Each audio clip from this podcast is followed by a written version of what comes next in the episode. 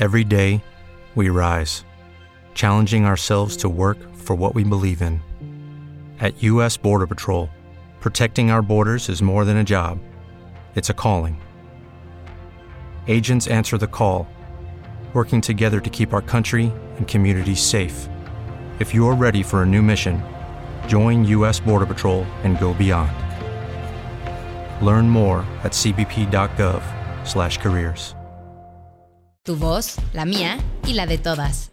Aquí empieza el podcast de Eva. La violencia obstétrica es reconocida como la negligencia en la atención médica expresada en un trato deshumanizado, el abuso de medicalización y patologización, la práctica abusiva de cesáreas, el uso de métodos anticonceptivos o de la esterilización sin el consentimiento informado y voluntario de la madre, y la obstaculización sin causa médica justificada del apego precoz del recién nacido con la madre. Bienvenidas, bienvenides y bienvenidos al podcast de Eva, el podcast semanal de la cadera de Eva. Yo soy Irene Vázquez y hoy hablaremos de violencia obstétrica y violencia ginecológica con dos mujeres a quienes admiramos muchísimo y que hacen una gran labor. Bienvenidas, Hanna Borboleta y Cecilia Calach. Muchas gracias. Muchísimas gracias por la invitación y qué gusto. El gusto es nuestro. No saben qué emoción por parte de toda la equipa de poderlas invitar, de que dijeran que sí y que hoy podamos hablar de este tema tan importante para todas.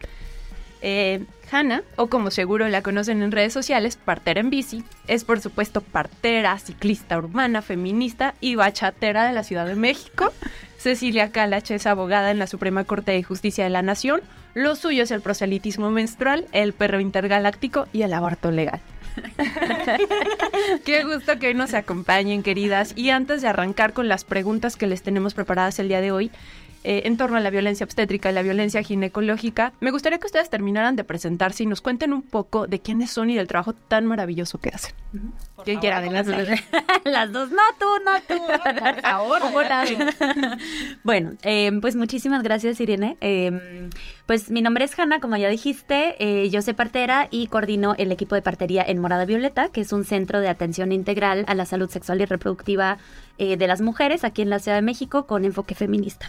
Entonces, nosotras damos atención a la, como decía, la salud sexual y reproductiva de las mujeres y eso incluye desde embarazo, parto, posparto, lactancia, hasta la parte que nosotras llamamos ginecolística, ¿no? O sea, no somos ginecólogas, somos parteras, entonces no decimos que damos servicios ginecológicos, sino eh, damos esos citas ginecolísticas, donde justo nos encargamos de atender y acompañar a las mujeres eh, en desde infecciones vaginales, eh, citologías cervicales, que es el famoso Papa Nicolau, que Papa Nicolau es el apellido del médico que inventó el procedimiento, ¿no? Em, entonces se llama citología cervical, ¿no? Eso también lo hacemos, eh, pruebas de infecciones de transmisión sexual, eh, miomas, quistes, eh, métodos antifecundativos, ¿no? Entonces todo eso también la partería se encarga, digamos, de acompañar. Entonces todo eso hacemos en Morada Violeta. También formamos a otras parteras en ese mismo modelo, entonces con eso ocupamos nuestro tiempo. Sí, exacto. Lo resumí. bueno, yo soy Cecilia Calach y, como ya dijo Irene, eh, por un lado soy abogada en la Suprema Corte y toco temas que no tienen nada que ver con mi pasión, que también me fascina, pero soy una abogada tradicional. Derecho administrativo, competencia económica. Pero por el otro lado, mi corazón está enfocado y centrado en el reconocimiento de la justicia menstrual en el orden jurídico mexicano. ¿Y cómo hacemos para empezar a introducir en las leyes esto que llamamos justicia menstrual? ¿Qué es? Y también en este camino por entender qué es la justicia menstrual, me doy cuenta que muchas personas no sabemos cuáles son los acercamientos jurídicos, sociológicos, sociales, culturales que podemos tener a la menstruación. Y también los tabús que existen alrededor de hablar de ese tema. Entonces también tengo plataformas o dedico mi plataforma mediática a hablar de la menstruación sin tapujos. Además de eso, lo que yo hago, lo que mi, el core, lo que también me prende el alma es investigar sobre cuestiones relacionadas con derechos sexuales y reproductivos y cómo desde el derecho y las políticas públicas podemos empezar a caminar hacia un país, ojalá un mundo, pero un país principalmente que pueda procurar un trato humanizado en todas las cuestiones que tienen que ver mujeres y personas trans relacionadas con su aparato reproductor. Digo, y también su sexualidad y cómo el derecho puede cubrir todas las aristas. Wow, pues qué emoción de empezar esta conversación con ustedes. Y para arrancar, quiero preguntarles sobre esta confusión que, para ustedes que nos están viendo y nos están escuchando, les pongo en contexto. Antes de iniciar, estábamos comentando que por acá en, en la cadera de Eva teníamos la idea de que en México la violencia obstétrica fue reconocida a partir de 2014 y ya nos dijeron que no. Entonces, me gustaría que nos platicaran un poquito de qué onda con, con 2014. ¿Qué pasó? ¿Por qué esta fecha es importante y de dónde viene esta confusión? Te voy a, te voy a contar un poco qué es lo que pasa, cómo se acuña el término de violencia obstétrica en el mundo, ya me voy a alargar un poquito, pero en la primera vez que... ¿Desde cuándo llevamos las mujeres y personas pariendo? Desde que inició la humanidad, ¿no? Y desde cuándo han habido tratos deshumanizantes o tratos eh, a lo mejor vejatorios, inhumanos a las mujeres y a las personas en su parto. Desde siempre, lo hemos sabido desde siempre. Pero la primera vez que se acuña el término de violencia obstétrica fue hasta 1993 en una sede, en un foro de Brasil, en donde por primera vez, o de las primeras veces que se habla en un foro, eh, digamos, comunitario, sobre el parto humanizado, hasta 1993. La primera vez que se introduce la violencia obstétrica dentro de una ley fue en Venezuela hasta el 2007. Y entonces quiero que nos demos cuenta lo invisibilizada que está la violencia obstétrica desde siempre y cómo las leyes y el derecho no lo logran reconocer hasta después de tantos, tantos años. En México la primera vez que se introduce el término violencia obstétrica fue en el 2000 o 2007 me parece que es la ley de acceso a las mujeres a una libre de violencia de Durango, Chiapas lo hace, otros estados lo empiezan a hacer y ahora tenemos a casi todos los estados con eh, dentro de sus leyes el término de violencia obstétrica, ¿no? Ya se, ya se regula, ya se reconoce el término de violencia obstétrica. Sin embargo, la ley general de acceso a las mujeres a, una vida libre de violencia aún no reconoce el término de violencia obstétrica, ¿no? Y no sé si quieres agregar tú algo más. Pues eh, en cuanto a leyes, obviamente nosotras eh, sabemos muchísimo menos que tú, ¿no? Este, sin embargo, creo que ahorita que, que hablaste de la historia, me parece súper importante también eh, meter el tema de justo cómo eh, también la violencia obstétrica, digamos, y la obstetricia, ¿no? Se apropiaron, pues, ¿no? De este acompañar, atender, mal atender los procesos de las mujeres, ¿no? O sea, eso no fue por acaso y no fue, eh, sí, no fue casualidad eh, y no fue que gane, ¿no? El mejor modelo, entre comillas, de atención, ¿no? O sea, porque mucho tenemos esa impresión de que, ah, pues la obstetricia, este, la ginecobstetricia, el que las mujeres ahora paramos en los hospitales, tiene que ver con que ese es el mejor modelo y históricamente la evolución nos ha llevado a eso, ¿no? Y evolución entre comillas para quienes no nos están viendo, estoy encomillando esa, palabra, ¿no? Este, porque justo tiene que ver con un, em, un movimiento y un esfuerzo muy orquestado y muy dirigido de parte de los estados, las iglesias, antes pues de los estados, naciones, gobiernos, protogobiernos, lo que hayan sido, ¿no? Este, en el, los 1600, 1700, ¿no? En, diferentes países que han eh, excluido, han ido excluyendo a la partería, que era, digamos, la ciencia de acompañar a las mujeres en todos sus procesos, ¿no? Justo desde hace miles de años, ¿no? Em, y han ido excluyendo a las, a las parteras de la atención hacia las mujeres, ¿no? Y entonces eh, tienes toda una, un grupo, digamos, de personas, ¿no? Eh, una disciplina que es la ginecobstetricia, atendiendo los procesos de, las mujeres, pero no a partir de una observación de esos procesos, sino desde una intervención, ¿no? Pensando además en que las, las mujeres, ¿no? Sus cuerpos no sirven, eh, son cuerpos defectuosos, ¿no? Son cuerpos que necesitan apoyo porque obviamente son frágiles, son chiquitas, ¿cómo van a sacar un bebé de ahí? O sea, digamos, tiene todo que ver con este la introducción también de hombres, ¿no? En la atención eh, de, de, los cuerpos de las mujeres, que no se basaba en la observación y el acompañamiento de esos procesos, sino en la intervención y la patologización, como tú lo has dicho, Irene, ¿no? Entonces, em, eso, eso ha sido súper importante también en, en eh, por qué ahora estamos como estamos y dónde estamos, ¿no? Y tenemos un sistema tan violento, porque evidentemente esos hombres, ¿no? Este, atendiendo a las mujeres y, siempre pensando en que es, es un problema, una máquina que necesita reparación o este, o algún, ¿no? Este, necesita algún instrumento como para, para, eh, salvarlas, digamos, de su proceso, ¿no? Este, y necesita alguna, sí, algún eh, mecanismo de, de, afuera, ¿no? Que ellas mismas no pudieran, este, eso ha contribuido, pues, a, a esa violencia. Qué maravilloso que podamos iniciar de esta manera, porque creo, eh, justo como iniciaba el podcast, era con esta definición que podemos entender como oficial, formal, de qué es la violencia obstétrica, cuando en realidad en la práctica nos enfrentamos a unas situaciones que incluso no sabemos cómo nombrarlas y no sabemos si es violencia o no. Y en ese sentido yo quisiera preguntarles a ustedes, como, como expertas, ¿cómo podemos reconocer en la práctica estas violencias? Te voy a decir, lo que pasa es que son cuestiones tan personales que hay, cada experiencia es un mundo y podemos derivar violencias de tantas y tantas experiencias y de tantos, tantos casitos, pero sí hay, eh, digamos, las expertas quienes estudian la violencia obstétrica han identificado como dos grandes, digamos, eh, vertientes de lo que es la violencia obstétrica, que tenemos la violencia física y la violencia psicológica, ¿no? Que a lo mejor es una es una definición un poco limitada porque muchas veces estas violencias se interconectan, pero violencia física tenemos con ejemplos clarísimos. Intervenciones médicas durante el embarazo, parto o posparto innecesarias, sobre todo durante el parto. A ver, el número de cesáreas innecesarias que existen hoy por hoy es inaudito. La OMS recomienda que el número de cesáreas, el porcentaje de cesáreas por partos, tiene que ser del 15% máximo. En México tenemos un índice de cesáreas del 50%.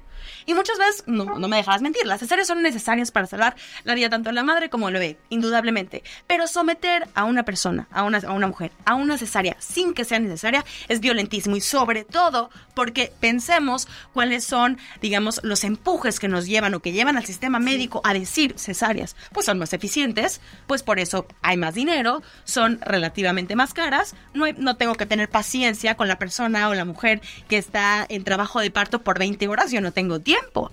Y entonces es un sistema que responde a intereses económicos en vez de al bienestar del bebé y de la mamá. O, por ejemplo, no me dejarás mentir, todas eh, eh, estas ideas de que los rasurados eran absolutamente y totalmente necesarios porque si no iba a haber infecciones.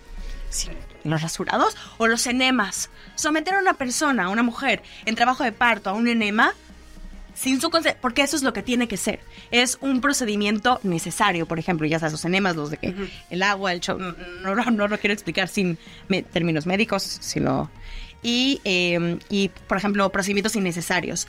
Eh, eh, maltratos físicos, obviamente, golpes, eh, no remitir a mujeres embarazadas, mujeres en el parto, a otros profesionales en caso de que los necesitan, negligencia en el cuidado, discriminación en el cuidado, pensemos muchísimo en mujeres indígenas, mujeres racializadas, mujeres con discapacidad, mujeres privadas de la libertad, por ejemplo, como esas categorías vienen a rompernos las estructuras de la inmensa magnitud que es la violencia obstétrica. Y por la otra parte está la violencia psicológica, que son tratos, regaños, eh, eh, hablar terriblemente asqueroso, coerción para que se sometan a ciertos procedimientos que no se quieren someter.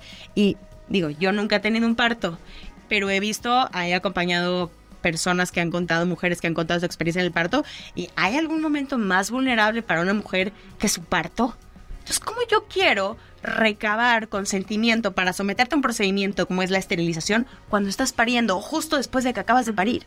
Entonces, la violencia tiene que ver no solo con los tratos que da el personal médico, sino en qué situación está la mujer, ¿no? En qué exacta y específica situación está, ¿no? Sí, Sí, y creo que ahí es, o sea, como para ilustrar más, ¿no? Lo que acabas de contar, este, Cecilia, o sea, sirve mucho también contar historias, ¿no? De, las mujeres, contar los testimonios, ¿no? Y, y, yo cuento un montón de historias también en las citas, ¿no? Con las mujeres de, mira, una vez atendí un parto y fue así, ya y tal, porque eso finalmente así aprendemos, ¿no? Em, y, y la violencia, este también es cómo te hacen sentir justo, ¿no? Durante ese procedimiento. O sea, no es nada más, ah, te hicieron una cesárea injustificada, que claro, ¿no? Pero además te hicieron sentir como una pendeja, te lo dijeron, ¿no? Si ese bebé muere va a ser tu culpa. este, y claro, muchas mujeres dicen, bueno, pues entonces yo, sí, la cesárea, lo que sea, este, háganlo, porque, bueno, pues yo no quiero que mi bebé muera, ¿no? Eh, ese tipo de cosas, ¿no? Y, y, muchísimas mujeres nos han buscado, por ejemplo, a las parteras y nos han dicho, es que mi primer parto me fue así, ¿no? O me, justo me, este, no dejaron entrar a nadie conmigo, yo estaba sola, me quitaron mi ropa, este, o sea, no, no tenía mis objetos personales ¿no? La despersonalización en ese, en ese proceso, ¿no? Este, y, como decías tú, Cecilia, es un sistema, ¿no? O sea, evidentemente no es como esa persona o ese personal de salud, es un sistema. El sistema, el modelo médico hegemónico, que también fue descrito por antropólogas, antropólogos, ¿no? Este, justo se caracteriza por una, este, una desigualdad en poder entre el personal de salud y las pacientes, que además justo la palabra, ¿no? De que tienen que ser pacientes y pasivas, ¿no? Eh, nosotras, por ejemplo, hacemos un esfuerzo, este, justo muy consciente de decir las mujeres o las usuarias del servicio, ¿no? Porque justo no son pacientes, ¿no? Entonces, todo ese tipo de cosas también hace que, que, las mujeres justo vivan ese, ese trato como deshumanizado, ¿no? Como violento. Muchas veces no nos damos cuenta, ¿no? O sea, muchas veces también como hay una naturalización de la violencia, ¿no? Nos pasa también en la violencia intrafamiliar, por ejemplo, de, ah, pues es que si no te cela no te quiere, pues entonces los celos son normales, ¿no? As a new Western Union customer, you can enjoy a $0 transfer fee on your first international online money transfer. Send money to your family and friends back home the fast, easy, and reliable way. Visit westernunion.com or download our app today to get started, and your first transfer fee is on us. FX gains apply, not available for credit cards and transfers to Cuba. Services offered by Western Union Financial Services Inc. and MLS 906983 or Western Union International Services LLC and MLS 906985. Every day, we rise, challenging ourselves to work for what we believe in. At U.S. Border Patrol, protecting our borders is more than a job, it's a calling. Agents answer the call, working together to keep our country and communities safe. If you're ready for a new mission, join U.S. Border Patrol and go beyond. Learn more at cbp.gov/careers.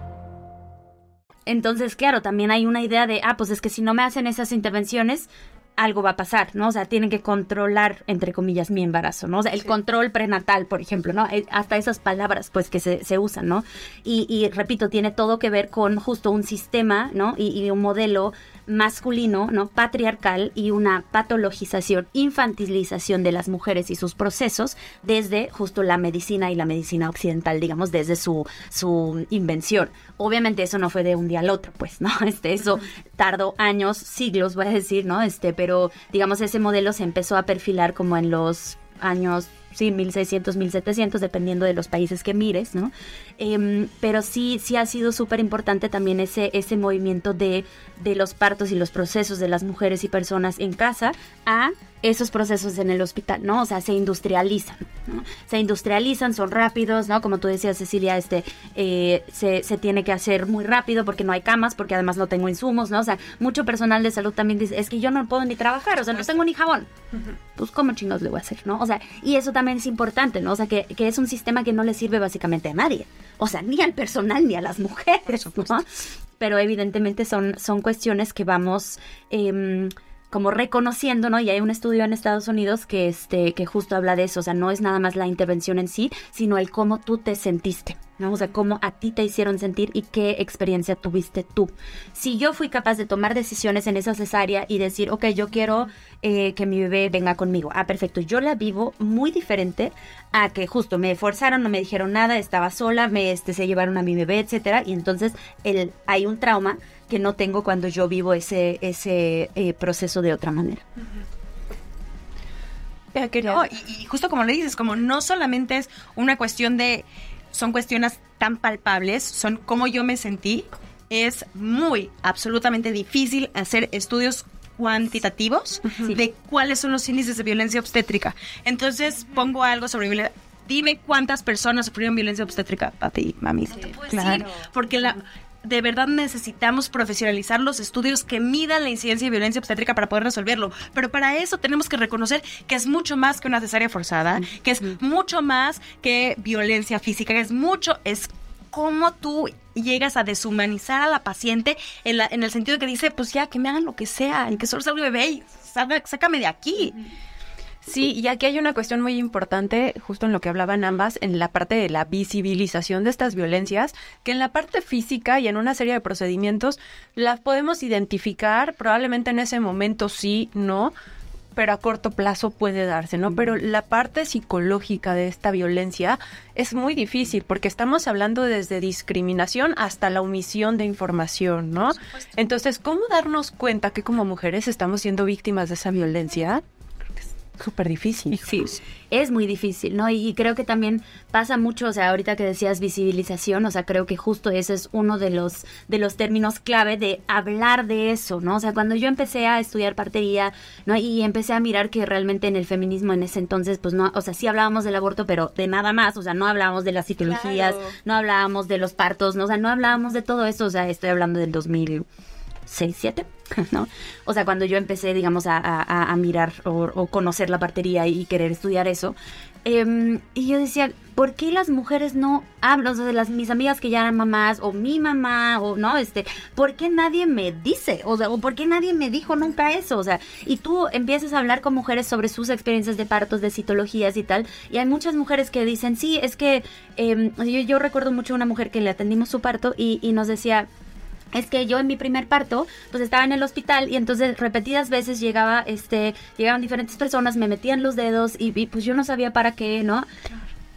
Exacto, y tú miras la definición de violación y tú corrígeme, este, Cecilia, pero, pero justo es eso, de meter objetos, dedos, etcétera, a la vagina de una mujer o diferentes este, eh, aperturas, digamos, del cuerpo sin consentimiento. A ver, entonces los tactos, ¿no? Repetidos, innecesarios además, que el sistema, ¿no? El modelo médico hegemónico ha eh, ha, definido como necesarios. Entonces, claro, el personal de salud en general defiende hacer esos tactos y dice es que sin eso no podemos atender un parto. Entonces no observan, ¿no? O sea, evidentemente no saben atender un parto sin intervenciones, no saben atender un parto sin receta de paso uno, paso dos, paso tres, ¿no? Tu enema, tu rasurado, tú no sé qué, tú no sé cuánto, ¿no? Y a ti, a mí por igual, pues, o sea, lo necesitemos, no lo necesitemos, se justifique, no se justifique. Claro, ¿no? Y entonces toda esa violencia, o sea, claro, las mujeres decimos, pues eso es necesario, ¿no? Y, y eso mujer de, la que les cuento, o sea, justo decía, pues es que yo no sabía. No, a mí me decían, me tenían que meter los dedos para checar el bienestar de mi bebé. Y, sabes qué pienso también, que muchas veces todas las cuestiones relacionadas con cuestiones con nuestra reproducción o sexualidad, pensamos que es un tema absoluto y totalmente inherentemente privado. Cuando no nos damos cuenta que es un tema de salud pública, que es un tema público, que es un tema que deberíamos estar hablando entre nosotras para también empezar a reconocer experiencias similares y decirnos, a lo mejor ella me valida que eso no se sintió bien. Y aunque yo no sepa cómo nombrarlo, eso no se siente bien. Y no soy la única loca. Por supuesto, les voy a contar, les voy a contar una historia. Mi mamá me tuvo a mí hace 26 años. Mi mamá hace 26 años tenía 23 años. Mi mamá era, no era una niña, no era una adolescente, era, pero era, o sea, joven. ¿Ves? Era una mujer muy joven. Sí. Que se te para el señor de no, sabe no sabes cuánto, que es el ginecólogo de hace no sé cuánto tiempo, que tiene cuando, no sé cuántos años de experiencia y te dice ah, y tú dices, bueno, ah, está bien, ¿qué le voy a decir yo? ¿Cómo voy a empezar a reclamar a un señor que seguramente sabe más que yo y que se supone que quiere mi bienestar? Y mi mamá tuvo tres cesáreas y, y, una vez, después de muchísimo tiempo, cuando ya me empecé a meter un poco más de estos temas de que pregunto lo que sea y no me importa, le dije a mi mamá, oye, mamá, si tú hubieras podido no tener una cesárea, hubieras decidido un parto natural? me dijo, sí, sí, sin duda alguna, pero nunca me dieron a escoger. Y por primera vez mi mamá me contó su historia y me dijo, yo juraba que tú traías, porque es lo que me dijeron, el cordón umbilical corto. Y yo me había preparado, es que no les puedo explicar lo que se preparó mi mamá, el psicoprofiláctico, los libros, las respiraciones, todo para tener un parto natural, porque era algo que ella quería hacer. Este, o sea, es una decisión personal, si quieres, esa es otra conversación, pero es algo que mi mamá realmente quería hacer. Sobre todo también porque la recuperación es mucho más corta, no es una recuperación, no quiero decir más fácil, pero a lo mejor la recuperación de las áreas es de verdad muy difícil, y sobre todo cuando yo nací, hace 26 años. Entonces, pues bueno, ya cesárea, no hay manera que sea parto natural, se programa, salgo yo. Después se embaraza de mi hermano y dice, ahora sí quiero tratar, tener un parto natural de verdad. Y la secretaria, la enfermera del doctor, se voltea y le dice, ay, ¿tú qué crees? El doctor no hace partos naturales, ah, por cesáreas. Entonces mi mamá, con dos niños a los 26 años, dice, me jodieron mi experiencia en el parto me jodía, me dejaron de identificar como el personaje principal de esta experiencia que yo tengo que ser el personaje principal, que las decisiones de cómo se va a llevar mi parto, a menos que mi vida o la del bebé corra riesgo, se tienen que consultar conmigo y me tienen que preguntar. Y yo creo que esas cosas las empezamos a identificar una vez que nuestras mamás, nuestras compañeras, nuestras amigas, nuestras tías nos empiezan a contar sus experiencias dentro de los hospitales y empezamos a identificar qué puede ser considerado como violencia obstétrica. Sí. Creo que ahorita que te estaba escuchando pensé también es muy difícil eh, en, este sistema, ¿no? Y, me refiero siempre a este sistema de salud porque sí creo que ahí está mucho de, nuestros, sí, de, de, lo que ahora estamos mm, tratando de resolver, ¿no? Este, el sistema de salud como lo tenemos ahora y la ginecobstetricia nunca desde el principio nunca se hicieron, nunca se crearon, nunca se inventaron con el bienestar de las mujeres en mente y nunca se edificaron sobre el conocimiento del parto fisiológico, o sea, saludable. Nunca. Desde el principio, tú le preguntas a cualquier estudiante de medicina si ha visto un parto sin intervenciones, te va a decir no. No lo ven. Entonces, claro, tú queriendo un parto fisiológico en este sistema es un poco como pedir comida china en un restaurante italiano. No hay es súper difícil, o sea, eh, estoy consciente de lo que estoy diciendo, es muy, muy complejo, ¿no? O sea, cómo desatoras, ¿no? O sea, que si no, no hay una partera en mi, en mi colonia, ¿no? O sea, porque, claro, a, lo que voy es que están las parteras o estamos las parteras que desde el principio de la humanidad, yo sé que eso es borroso, pero más o menos hemos estado pues acompañando, ¿no? Los procesos de las mujeres, ¿no? Em, y entonces, claro, hoy en día en muchos países sí hay una división eh, bastante clara entre partería y ginecobstetricia. Las parteras se encargan de atender a las mujeres saludables, ¿no? Este que son el 85% de las mujeres que tienen igual y asma y una alergia a los gatos y colitis, pero son saludables, ¿no? Vaya. Mujeres que tienen diabetes, trillizos, ¿no? Este eh, eh, factores, digamos así, igual y tienen mayores riesgos, ¿no? También, este, y entonces igual y mejor que las atienda una ginecobstetra, ¿no? Porque esa es la persona que se especializa y ve todo lo que puede salir mal. O sea, esa persona se especializa en patologías, porque como dije, o sea, la, la ginecobstetricia se ha edificado y desde el principio ha mirado lo patológico, ¿no? No lo saludable, nunca. ¿No? Entonces, eh, las parteras miramos lo saludable y voy a decir el primer nivel, ¿no? De, de, de desequilibrios, o sea, una infección vaginal, por ejemplo, ok, no es saludable, pero es un desequilibrio que no necesitas una persona cirujana para atenderte. Entonces, así podría funcionar en muchísimos países.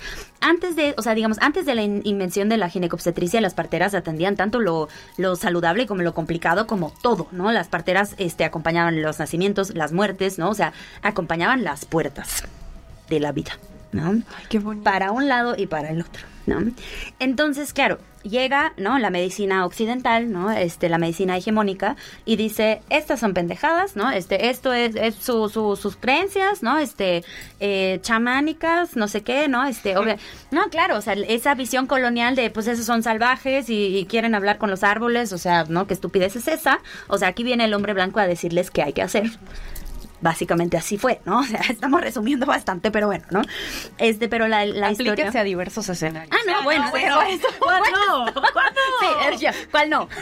Por supuesto, ¿no? Este, entonces, eh, entonces, claro, las parteras dicen, chino, entonces ahora nos piden un diploma, ¿no? Y ahora nos piden, este, nos piden eh, impuestos, ¿no? O sea, las parteras, por ejemplo, en la Ciudad de México en, en, en el siglo XIX les empezaron a pedir impuestos, les empezaron a restringir cuánto podían cobrar por un parto de tantas horas, o sea, eran, estoy inventando ahorita, pero eran como 20 pesos por un parto de 30 horas. Y ginecobstetras podían cobrar 150 por un parto de 2 horas.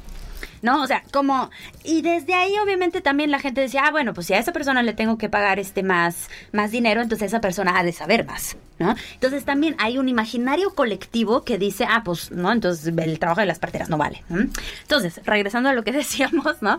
Este, es que el sistema de salud, pues, no está hecho para acompañar los procesos fisiológicos, ¿no? Y, y eso es otra cosa que vuelve súper, súper compleja, el, just, el, el identificar la violencia obstétrica o la violencia ginecobstétrica. Venga, la cabeza. Sí, sí, sí, necesitamos unos minutos para, sí, para respirar. Sí, hace unos meses estaba eh, con un foro de periodistas donde estábamos hablando de perspectiva de género y entonces eh, éramos puras mujeres, nos dividimos en, en, diferentes equipos y entonces la temática era identificar un tema que en un eh, escenario hipotético quisiéramos trabajar. Y de cinco equipos, los cinco equipos elegimos violencia ginecológica de diferentes maneras, desde diferentes perspectivas, pero las cinco equipas dijimos queremos hablar de esto.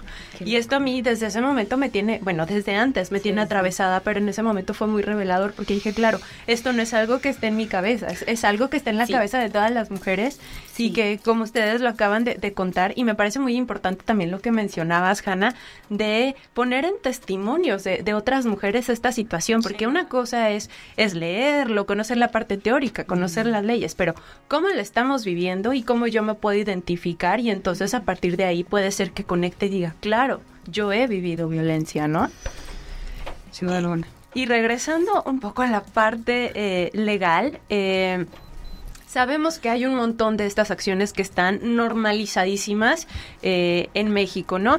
Y desde la dimensión legal eh, tenemos como claro una, una serie de, de, cuestiones, ¿no? Que ahorita nos vas a contar un poquito más. Calentando. Sí. También hay otra cuestión que es cultural, de conocimiento incluso sobre nuestros derechos, sobre qué podemos esperar y qué podemos exigirles también a quienes nos dan esta atención médica, ¿no? Porque como nos dijo Hanna, esto se ha dejado como a estos espacios eh, institucionales que tan estructurales desde el Estado, ¿no? De aquí te tienes que atender, aquí es donde te corresponde y si quieres eh, que tu vida esté a salvo, tiene que ser acá o corres el riesgo de que te pueda pasar algo, ¿no? Esta ha sido como la creencia. Y en ese sentido quiero preguntarles, ¿cuál es la perspectiva que tienen ustedes sobre la situación actual de violencia obstétrica en México? ¿Se han logrado avances? ¿Se ha retrocedido? ¿Cómo estamos? qué difícil pregunta. A ver, yo les voy a decir algo. Yo soy una persona que me dedico a las leyes y soy una nerd de las leyes. Y las leo todas y las estudio todas. Y sí creo que las leyes tienen la capacidad de impulsar un cambio social. Pero si las leyes no son implementadas, es imposible llegar a un resultado. Entonces, What if you could have a career where the opportunities are as vast as our nation, where it's not about mission statements, but a shared mission? At U.S. Customs and Border Protection, we go beyond to protect more than borders from ship to shore, air to ground. Cities to local communities, CBP agents and officers are keeping people safe. Join U.S. Customs and Border Protection and go beyond for something far greater than yourself.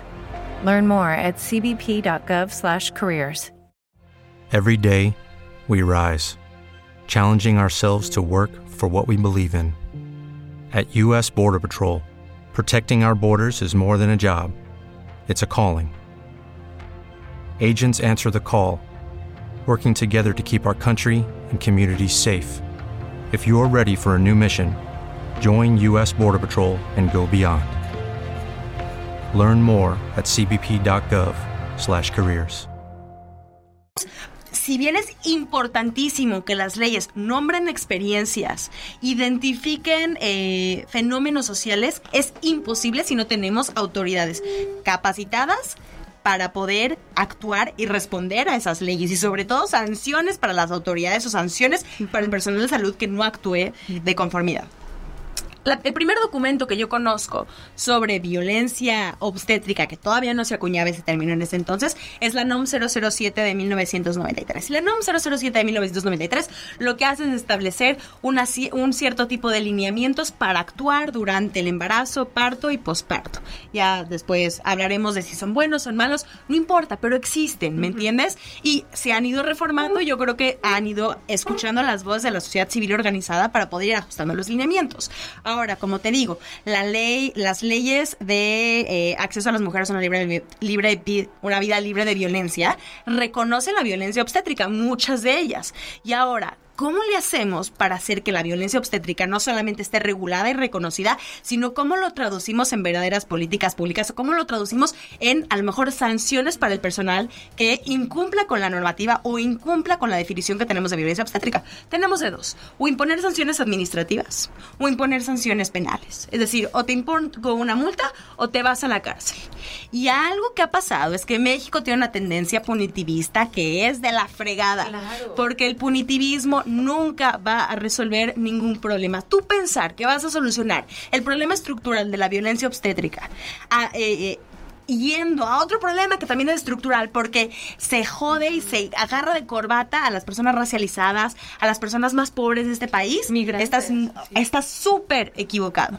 Digamos que es contra el personal médico, hay que ver cuántas personas del personal médico pero eh, son migrantes, por ejemplo, pero bueno, ahí estamos.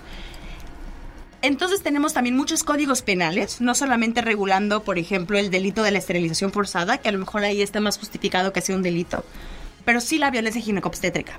O sea, hacer una cesárea forzada es un delito, por ejemplo. Entonces tú te pones a pensar, el doctor que trabaja en la clínica no sé dónde del IMSS, que tiene no sé cuántas pacientes y que el Estado no responde porque no hay suficientes médicos y médicas, porque no hay suficientes camas, porque no hay suficiente espacio y él tiene que asumir la carga de todo lo que está pasando. O sea, como dices, como dice Hanna perfectamente, no es un problema de médico paciente, es un problema de sistema paciente. Es un problema de cómo el sistema no, no ha sabido eh, responder las necesidades de sus pacientes, las necesidades más humanas entonces, ¿cómo estamos? En términos de leyes, pues cada vez vemos una tendencia a regular más la violencia eh, obstétrica en las leyes. Muchas veces estas tendencias son punitivistas, que yo creo que es un, una pésima visión. Y yo creo que el siguiente paso es empezar a tomarnos en serio la generación de manuales de comportamiento del personal médico, empezar a invertir en el sector salud. ¿Cuántos recortes presupuestales tenemos al sector salud? ¿Qué es eso? ¿Cómo queremos avanzar si seguimos invirtiendo en un sistema carcelario y, no en un sistema de salud de calidad? ¿Qué es eso? O por ejemplo, códigos de ética, no sé cómo funcionen muy bien, pero el de me metí a leer el de la Asociación de Ginecología y Obstetricia en México y los lineamientos son muy vagos y nos tomamos en serio establecer lineamientos, capacitación, capacitación de la Secretaría de Salud. Bueno, de otra cosa estaríamos hablando. Si es una cuestión estructural, pues nos lo tomamos como una cuestión estructural y atendemos las causas. Porque querer parchar el sistema con todas estas cositas, al fin y al cabo nos acaban terminando un muy mal sabor de boca porque no hay una mejora significativa. Sí, es un ahí voy, voy a voy a agregar varios elementos este a, toda esta discusión porque como tú dices es súper súper complejo no y, justo como hemos avanzado hemos retrocedido no sé hemos complejizado creo no o sea sí sí creo que hemos hemos eh, puesto sobre la mesa muchísimos más elementos y eso sí eh, creo que o sea gracias al movimiento feminista eh, que aquí en México y sobre todo en la Ciudad de México pues ha, estado súper fuerte en los últimos años o sea sí se habla muchísimo más de, de violencia obstétrica de violencia ginecológica no o sea las mujeres que vienen por ejemplo con nosotras a Morada Violeta, eh, muchas no necesariamente están en la idea de, ah, quiero partera, pero no quiero lo que el sector salud me, me ofrece. No quiero esto. O sea, no quiero una cesárea este, forzada, no quiero que me separen de mi bebé, quiero que entre mi pareja, todo eso quiero, eh, todo eso no quiero porque yo ya sé que eso está pasando, ¿no? O sea, entonces las mujeres ya están sabiendo, digamos, que eso está pasando. Y entonces están así de, ¿qué, alternativas hay? El sector salud no me ofrece ninguna, o sea, ni el sector salud público ni tampoco el privado. Entonces, ¿a dónde voy, no? Entonces, ah, parteras, ¿no? O sea, no porque necesariamente desde el principio dicen parto en casa, ¿no? Ya en, en el camino dicen, ah, bueno, sí, esta es la mejor opción para mí, pero al principio muchas llegan no porque quieran parto en casa, pero saben lo que no quieren. ¿No? Y eso sí es, o sea, en, parte, pues, gracias al movimiento feminista, ¿no? Que ha estado hablando de todo este tipo de cosas. Em, y las mujeres que se han obviamente puesto las pilas, se han comunicado, han dicho, a ti te fue así, a mí también, entonces nuestro siguiente embarazo lo vamos a hacer diferente, ¿no? Y mismamente, ¿no? La, violencia este, ginecológica, o sea, también, por ejemplo, en Morada Violeta, a todas las mujeres cuando hacemos procedimientos con el famoso espéculo, que es el famoso pato, ¿no? Que se, se usa para eh, para cualquier, digamos, intervención. Sí. Pero les voy a contar una cosa que, o sea, ese, ese aparato, digamos, eh, se ve del siglo XIX porque lo es, porque el último rediseño lo tuvo en el 1870, ¿no? Que es una estupidez. Sí ha habido, sí ha habido este equipos ya en, en también en México este que lo han rediseñado, pero no están en el mercado todavía, entonces usamos lo que hay, que es del siglo XIX. Pero nosotras, por ejemplo, a todas las mujeres les ofrecemos ellas mismas insertarse el, el espéculo, ¿no? Y muchas han salido de las citas diciendo, esta fue la primera vez que una citología cervical no me dolió. Yo me inserté el espéculo, yo no sabía que yo podía hacer eso. Y nosotras, es súper fácil, o sea, no, no lo puedes insertar mal, no hay manera, pues, no hay manera. Obviamente no es manda, pues, no, o sea, obviamente no, no lo tienes que hacer, ¿no? Pero si tú quieres, hay muchísimas eh, cosas en la cita, digamos, en las revisiones que tú puedes hacer. O sea, yo te acompaño a reconocer, a conocer, ¿no? Porque muchas veces decimos, ah, tú conócete, ¿no? O tú checa, y las mujeres dicen, es que yo no sé ni qué busco, ¿no? Correcto. Porque claro, hay una, justo desde ese modelo, ¿no? Este médico hegemónico, hay una, un despojo, pues, ¿no? Del, del conocimiento sobre nuestros cuerpos. Porque antes, claro, íbamos con la comadre, con la vecina, con tu mejor amiga, así de, oye, tengo esto, ah, tú sabías de alguna hierba como para curarme, perfecto. Había un, un conocimiento colectivo. Toma dos, ¿no? Patriarcado, modelo médico hegemónico, chao, ¿no? Chao conocimiento colectivo, chao apoyo entre mujeres. Claro, ah, no, revolución indus- industrial, las mujeres trabajando 15 horas en fábricas, o sea, se, se rompió el tejido social, o sea, obviamente son un montón de factores, ¿no? Este, pero regresando un poco a, a esa discusión de de cómo vamos, este, creo que sí hemos logrado complejizar muchísimo la discusión, ¿no? Eh, y, y sí hemos empezado también a hacernos cargo, ¿no? Porque justo siempre cuando el Estado deja huecos, que pasa siempre, que es siempre, pues la sociedad civil nos hemos hecho cargo y las morras nos hemos hecho cargo y hemos dicho, ah, ¿sabes qué? Yo lo hice así, ah, yo, yo también tuve cándida, me metí un ajo, funcionó súper bien, ah, ya no me pica la vagina porque me metí yogur. ¿Saben? O sea, todo ese tipo de cosas son cosas de conocimiento eh, colectivo, pues, con el cual nos vamos eh, apoyando, ¿no? Y entonces, justo eh, en cuanto a la violencia, ¿cómo le hacemos también para prevenirla, ¿no? Ah, yo fui con esa persona, me maltrató y entonces no vayas, ¿no? O sea, obviamente, ¿cómo le haces para que nadie pase por ahí, ¿no? Pero creo que hemos hecho cosas, ¿no? Este, como para agarrar más ideas, construir otros espacios, ¿no? Este, este espacio, ¿no? O sea, ya les di tips, ya les di tips para, para su cátedra. No, yo te voy a decir algo. Algo que dice Hanna que me parece súper importante es cuando aparece el modelo médico hegemónico. El modelo médico hegemónico se da cuenta que va a evitar o va, no va a estudiar cuestiones relacionadas con los cuerpos de las mujeres. Entonces, no tenemos diagnósticos o mecanismos para diagnosticar la endometriosis de manera certera. Exacto. ¿Cuánto tiempo se tardan en diagnosticar la endometriosis? ¿Cuánto dinero?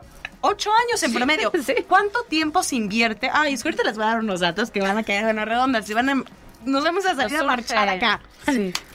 En el 2019 se hace un estudio de la NIH, que es la asociación de investigación médica más grande probablemente del mundo, que está en Estados Unidos, obviamente, y quieren investigar porque hay tan poca investigación, o sea, cuánto se invierte en temas relacionados con la endometriosis, que si no lo saben, en el mundo mundial, alrededor del mundo, entre el 10 y el 15% de las mujeres, personas que menstruan, van a sufrir endometriosis, padecen de endometriosis. Y entonces hace un estudio para saber cuánto dinero se está invirtiendo y se dan cuenta que si bien hay dos terceras partes más de personas y mujeres sufriendo de endometriosis que de eczema infantil, se invierte dos terceras partes más de dinero en investigar eczema infantil que en endometriosis. ¡Qué raro! Claro que no es raro. Porque ¿quiénes son las comitivas de personas que deciden en qué se va a invertir dinero? Hombres blancos, eh, por lo general eh, heterosexuales, y de una edad muy ricos y de una edad avanzada. Y entonces yo voy a investigar las cosas que me atraviesan a mí. Entonces te excluyo del estudio médico, del sistema hegemónico, y te quedas, pues a ver cómo le haces con tu vida, mamacita. A mí me da igual. Luego también, ustedes bueno, no, no, no sé si lo saben, pero muchas veces para recibir fondos para investigaciones relacionadas con, con medicina, vas a este centro de estudios médicos en Estados Unidos y pides dinero. Y entonces para pedir dinero tienes que presentar un protocolo de investigación. Se dieron cuenta que la tendencia para invertir en investigaciones que tienen el título de investigación, palabras como vagina, útero, eh, trompas de falopio, eh, endometrio, tiene, o sea, tienden a recibir mucho menos dinero que las investigaciones que no lo tienen. Ve la, la vacuna contra el COVID, o sea, años después dijeron, ah, sí, creo que sí altera la menstruación, pero no se preocupen, este se va a resolver. Millones de mujeres en Twitter así de, oigan, ¿a ustedes les pasa eso? Claro, por supuesto. No, no se va a resolver. Nadie nunca checó eso. Y también te voy a decir algo. no, luego, esas pruebas clínicas, yo me metí a investigar mucho de las pruebas clínicas que hacen la, bueno, mucho de las pruebas clínicas que se hacen para determinar si un medicamento afecta la menstruación, no, cómo vamos. Cuando tú te metes a ver las críticas de esas investigaciones, te das cuenta que la prueba, las personas que entran en la investigación son por lo general mujeres blancas. Siempre. De un cierto número de edad. ¿Y por qué no podemos entonces entender que a lo mejor pueden existir cambios en cómo sería la menstruación desde un cuerpo, no necesariamente, pero les voy a poner, por ejemplo, un ejemplo. En Estados Unidos dicen, vamos a introducir obviamente educación menstrual. Por supuesto. Y, pero a ver, ¿desde qué año la introducimos? Ay, no sé. Hay que ver la media de edad de a qué edad las niñas menstruan y así ya, introducimos el programa. Y entonces dicen, uy, pues las niñas menstruan a partir más o menos de los 12 años. Entonces, más o menos desde quinto de primaria. Y cuando tú te metes a cuál es la media para determinar o cuáles, cuáles son las niñas que investigaron para determinar cuál es la media, eran puras niñas blancas. Y cuando te metes en las profundidades te das cuenta que las niñas, eh, por, lo, por ejemplo, las niñas negras menstruan en edades más pequeñas, así, simplemente así su cuerpo. Y entonces tenemos niñas de 9 años aproximándose a su menstruación sin información porque todo está hecho alrededor de una sociedad absolutamente racista, pero todo está hecho alrededor, ah, tomando el cuerpo blanco como el cuerpo regla, como el cuerpo que es, como el cuerpo que tiene que normar todo lo que hacemos. Y eso pasa muchísimo también no vas a dejar mentir con, con, con, con la obstetricia, por ejemplo, eh, que solamente los cuerpos representados en los manuales de obstetricia son cuerpos blancos, sino porque los cuerpos negros son diferentes, pero nunca hemos visto esos cuerpos representados en manuales. Nunca. Todo es alrededor del cuerpo blanco. Y eso no solamente como excluye a las mujeres, sino como excluye a las mujeres de por sí, que son más vulnerables, las mujeres racializadas, las mujeres negras, las mujeres con discapacidad, por ejemplo. Es una locura. Maldito sistema, de verdad, Sí, o que incluso si tu ciclo no es de 28 días como te enseñaron en quinto de primaria, hay algo mal en ti, ¿no? O sea, te pasaste un día o tienes un día menos, o sea, ahí, hay algo, ¿no? ¿Por qué crees que le decimos regla? ¡Qué fuerte! Y regresando al tema de las leyes, aquí quería preguntarles una, una situación. ¿Se registra o se atiende igual violencia, digamos, durante un parto que la violencia que podemos recibir, por ejemplo, cuando estamos en una consulta ginecológica donde nos cuestionan nuestras prácticas sexuales o incluso cualquier preocupación que hagamos, o sea, se nos pone bajo una, una mirada incluso moralista, ¿no? Número de parejas sexuales, sí. que si es más de una, pues ya eres una puta. Porque, o si vas por una infección, te la mereciste, ¿no? Por supuesto, te la buscaste sí. por estar. Te voy a decir algo que te va a doler la cabeza. Las leyes regulan la violencia obstétrica. Acá tenemos, a ver, ni, me le voy a poner a leer, por ejemplo, el, eh, la ley de acceso a las mujeres a una vida libre de violencia y sonora y así, te pone todos los numeritos y toda la cosa. Ninguna ley regula la violencia ginecológica. Ninguna ley. Lo que se regula es la violencia obstétrica. Embarazo, parto, posparto. Violencia ginecológica, es decir, acceso a citas ginecológicas que no tienen que ver con mi proceso reproductivo. Lo siento mucho. Y es de verdad la, no sé, la medicalización de nuestras vidas sexuales, ¿no? No hay manera de reconocer otra cosa. No, no existe la sexualidad más allá del embarazo, el parto o el posparto. O sea, ¿qué profundo es que no podemos concebir que las mujeres vamos al ginecólogo porque también cogemos y porque también, porque también a lo mejor queremos cuidar? Dale más potencia a tu primavera con The Home Depot. Obtén una potencia similar a la de la gasolina para poder recortar y soplar con el sistema OnePlus de 18 voltios de Ryobi desde solo 89 dólares. Potencia para podar un tercio de un acre con una carga. Potencia para recortar el césped que dura hasta dos horas. Y fuerza de soplado de 110 millas por hora. Todo con una batería intercambiable. Llévate el sistema inalámbrico OnePlus de 18 voltios de Ryobi. Solo en The Home Depot. Haces más. Logras más y porque a lo mejor también queremos tener una vida sexual activa segura, no necesariamente porque nos queremos embarazar. Y nunca se prevé que a lo mejor los tratos inhumanos también sean en ese tipo de consultas. Y sobre todo la violencia psicológica, Dios de mi alma. Sí, y, justo, o sea, creo que también ahí, o sea, uno, no nada, nada, ninguna ley ni nada, pues, regula eso, pero justo también creo que sí, el, eh, sí, el sistema médico, y ahí sí eh, voy a decir también las personas que participan de ese sistema, ¿no? Porque, claro, es muy fácil decir, es la estructura. Ah, claro, y eso despersonaliza un montón, porque, bueno, no soy yo, es la estructura. Claro, claro. ¿No? ¿Cómo, cómo le hacemos en ese ir y venir de, claro que es la estructura, pero tú qué? O sea, tú como participas de esa estructura, ¿no? Porque al final de cuentas, a mí me ha tocado mucho este hablar con, ¿no? Por ejemplo, eh, estudiantes de medicina, de enfermería y tal. Y claro, en, en la carrera siempre hay mucho entusiasmo de yo quiero estudiar esto para ayudar ¿no? Y claro, en las prácticas o ya en, en, los, este, en sus residencias y tal, y se dan cuenta de la violencia que reciben, no solamente ellas como justo residentes, ¿no? Médicas, enfermeras, etcétera, porque claro, eres lo más bajo de la cadena alimenticia, ¿no? Y trae el café y otra guardia de 48 horas y te chicas, ¿no? O sea, hay, como decíamos, ¿no? una estructura, un sistema médico que no le beneficia a nadie, ni al personal de salud, ni a las personas que usamos ese, sistema, ¿no? Entonces, eso por un lado, pero obviamente dónde está la, la responsabilidad individual, ¿no? Y entonces, como yo, como personal de salud, también trabajo mi percepción justo del cuerpo de las mujeres, ¿no? O sea, a mí me ha pasado eh, poner cosas en redes sociales de es innecesario preguntarles a las mujeres en las citas cuántas parejas sexuales han tenido. Y se me han ido encima tú eres una, lo que tú quieras.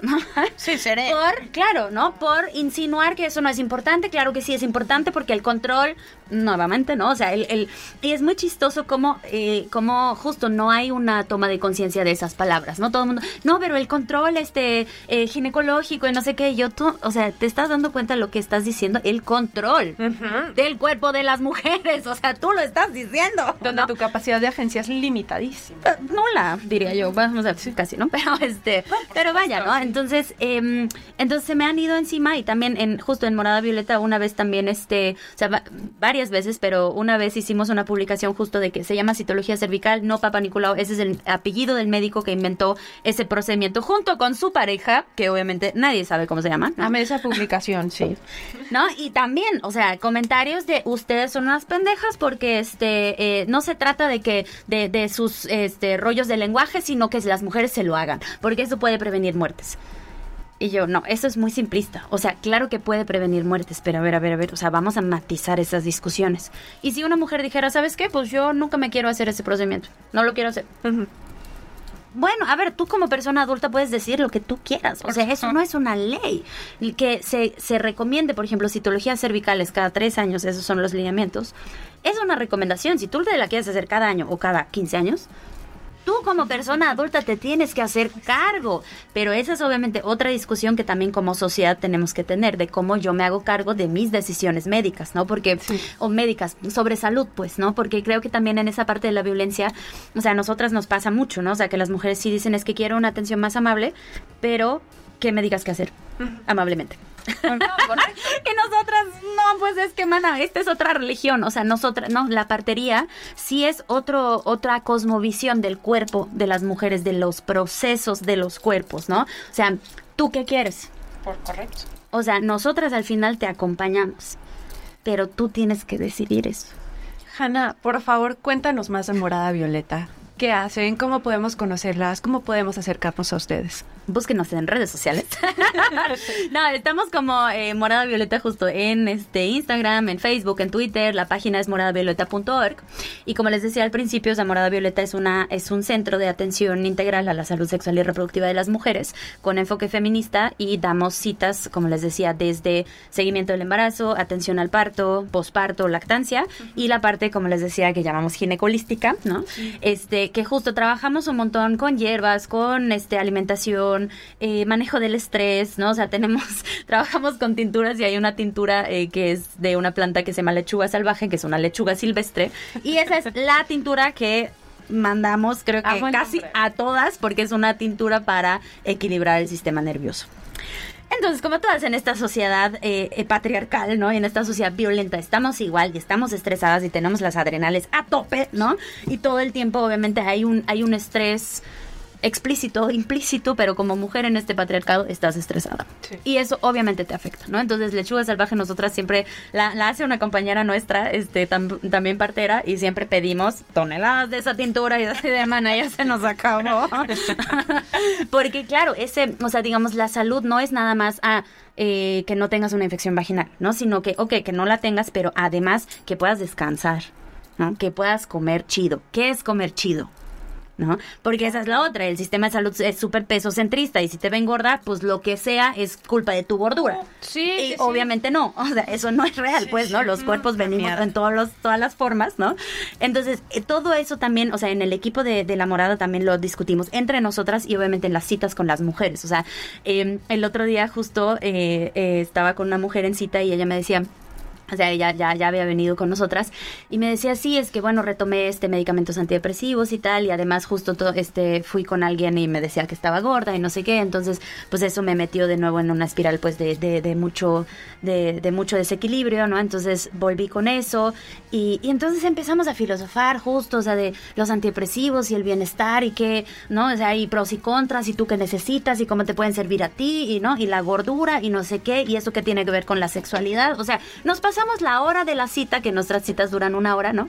Filosofando, intercambiando, y tú qué piensas, ay, mira, yo sigo a esta persona en Instagram, ¿no? Es súper bonito porque justo, o sea, también creo que eh, proveemos muchos espacios de intercambio, pues, o sea, tanto entre nosotras en el equipo como también para las mujeres, ¿no? De problematizar, ¿no? Nuestro, nuestro, eh, nuestra salud, de politizar el autocuidado, ¿no? O sea, que no es nada más ponerte una mascarilla y ya. ¿No? Sino, ¿cómo, Por supuesto. ¿Cómo le hacemos, no? Este, también decir, pues, la partería, este... O sea, justo es, es, un, es un sistema, voy a decir, de atención a las mujeres, ¿no? Este, que, que atiende y mira diferente el cuerpo, ¿no? Y la salud que la ginecobstetricia, ¿no? Entonces, todo eso hacemos. Y la verdad es muy bonito. sí. Increíble. Y las morras que vienen con nosotras son lo máximo, porque justo todo el tiempo estamos en ese intercambio y, y aprendemos juntas. Chidísimo. Me urge esa lechuga salsa. Sí, sí, sí. la voy a meter. A mis compañeros. Sí, sí, sí. Me voy a ver de catálogo. Mira, mira. Sí, de hecho. De hecho. Queridas Ceci, queridas Hanna, para cerrar, me gustaría que ustedes nos ayuden a poner sobre la mesa dónde estamos, qué nos hace falta también desde el sistema jurídico, qué podemos empezar a hacer desde nuestra propia capacidad de agencia ante estas violencias que nos estamos enfrentando. Y antes de que respondan, quiero contarle a nuestra querida comunidad, si no nos están viendo, de la hermosa lista que trae Ceci así de, de leyes y, y, de todo el proceso histórico legal en torno a estas violencias. O sea, la, la amamos. Gracias por hacer no. Mira, mi actividad favorita. Me quedo marcador. Quedó esa la noche de buenos días, ¿cómo estamos? Pues qué buena pregunta. ¿Qué falta? Pues falta mucho. Uh -huh. Y yo creo que hay que entender que tenemos que transitar de un sistema que pretende penalizar todas estas actuaciones a un sistema que pretende reeducar la manera en la que nos conectamos con el parto, el posparto, el embarazo y nuestros cuerpos en general. Y para hacer eso es un es, que es a larguísimo plazo y eso les choca al sistema de gobierno mexicano a largo plazo. Les, pero es empezar a ver cómo podemos reeducar todas estas concepciones equivocadas que tenemos sobre la patologización del cuerpo y entender cómo lo vamos a cambiar. Y eso tiene que ver con un buen programa de educación sexual, reproductiva y menstrual. Y lo digo los tres separados porque son tres categorías separadas desde las escuelas. ¿Cómo reeducamos desde las facultades médicas a los y las futuras ginecólogos y ginecólogas? Por ejemplo, ¿cómo podemos empezar a introducir este tipo de... a las parteras, por ejemplo, en las, par, en las prácticas que hoy eh, en día conocemos como ordinarias o normales? ¿Cómo podemos volver a resignificar la manera en la que nos conectamos con nuestros cuerpos y cómo dotar otra vez de la capacidad de decidir a las personas quién nos acompaña en nuestro parto, posparto y embarazo sin decir estamos morra una pareja porque no quiere ir al hospital, oye, hazme el favor. Y yo creo que también tenemos que empezar a educar desde el no miedo. Hace unos días tuiteé algo de lo, lo, preocupante que es los índices de cesáreas que tenemos en México, como es un indicador de violencia, por cuántas razones.